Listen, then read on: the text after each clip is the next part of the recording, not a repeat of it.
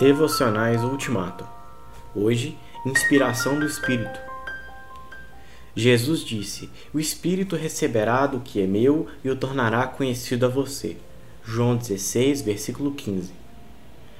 A promessa era que, ensinados pelo Espírito, os primeiros discípulos seriam capacitados a falar como se fossem todos eles a boca de Cristo.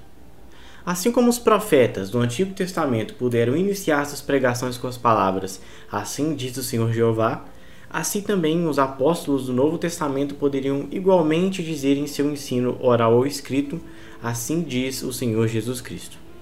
E foi assim que aconteceu. O Espírito Santo veio sobre os discípulos e lhes deu o testemunho de Cristo e da salvação, conforme Jesus havia prometido. Paulo escreve: Mas Deus o revelou a nós por meio do Espírito. Nós recebemos o Espírito procedente de Deus, para que entendamos as coisas que Deus nos tem dado gratuitamente.